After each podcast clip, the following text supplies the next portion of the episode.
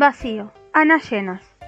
En una casita pequeña de un pueblo mediano, sobre un gran cerro, vivía Julia con su familia. Julia era una niña normal y corriente, como cualquier otra. Su vida era feliz y tranquila. Pero un día de golpe todo eso se fue y ella se quedó con un gran vacío.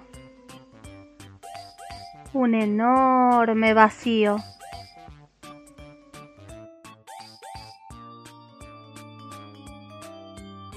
Por él se colaba el frío. De él nacían monstruos.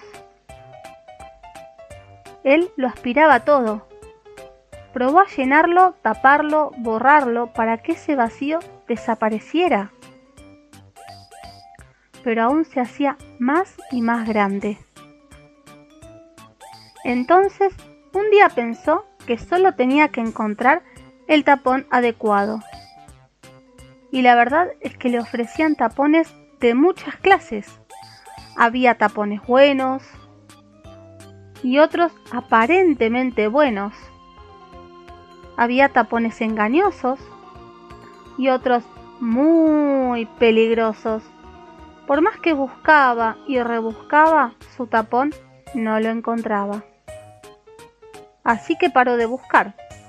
¡Qué sensación de vértigo! Después de tambalearse un poco, cayó desplomada al suelo. Se puso muy triste y rompió a llorar.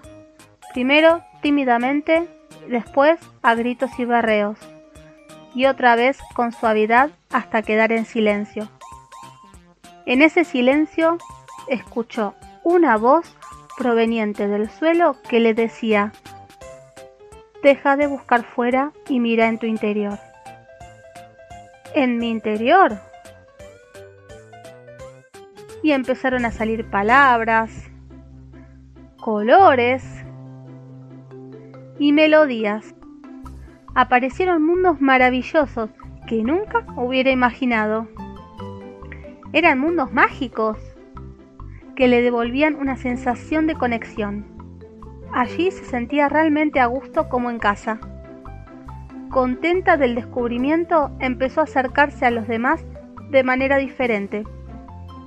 Veía que ellos también tenían sus propios mundos mágicos,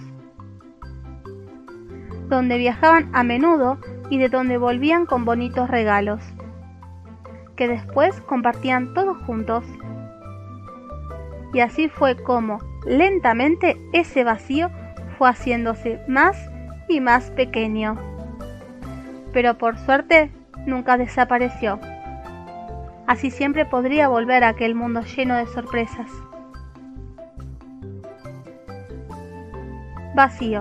Julia tiene un gran vacío y no le gusta nada, por eso trata de llenarlo y taparlo de muchas maneras diferentes. Para hacerlo desaparecer, ¿lo conseguirá? La vida está llena de encuentros y también de pérdidas.